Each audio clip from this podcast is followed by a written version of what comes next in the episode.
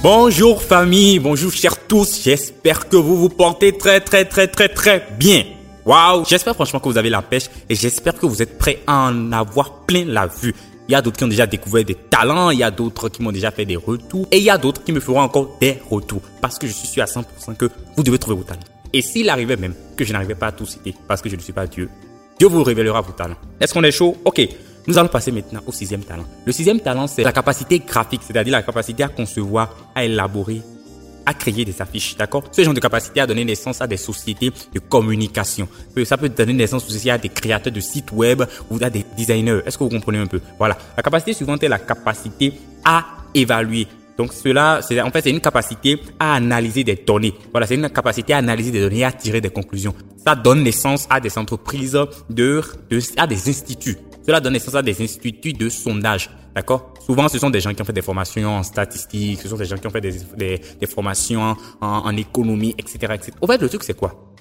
Quand vous avez un talent, quand vous avez une capacité, quand vous êtes découvert une capacité, il faut que vous soyez bon. Il faut que vous soyez compétent. Si vous constatez que vous avez des capacités à analyser, à analyser des données et à tirer des conclusions, il faut alors que vous vous approfondissiez. Il faut que vous fassiez des, vous, vous l'économie, vous devez apprendre la statistique, vous devez apprendre beaucoup de choses en fait qui vont vous permettre d'avoir beaucoup plus d'éléments afin de pouvoir améliorer vos analyses. Est-ce que vous comprenez ce que je suis en train de dire? Huitième capacité, nous avons la capacité à planifier, à élaborer des stratégies, à concevoir des programmes, des événements. Cela a donné naissance à des sociétés d'organisation des sociétés d'organisation de séminaires, etc., etc. Capacité numéro 9, la capacité à manager, à superviser.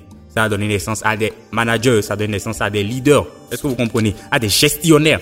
Donc, quand vous avez la capacité à manager, vous devez apprendre la comptabilité, vous devez apprendre la gestion des ressources humaines, vous devez apprendre des choses. Écoutez, il faut que vous voyez l'école dans le sens d'un centre de formation. Ce n'est pas l'école qui détermine si vous serez employé ou si vous serez et entre, vous serez employeur. D'accord? Mais en fait, ça dépend de vous. Vous devez voir l'école comme centre de formation. C'est vrai, l'école ne rend pas riche, mais vous, vous devez savoir que l'instruction rend riche.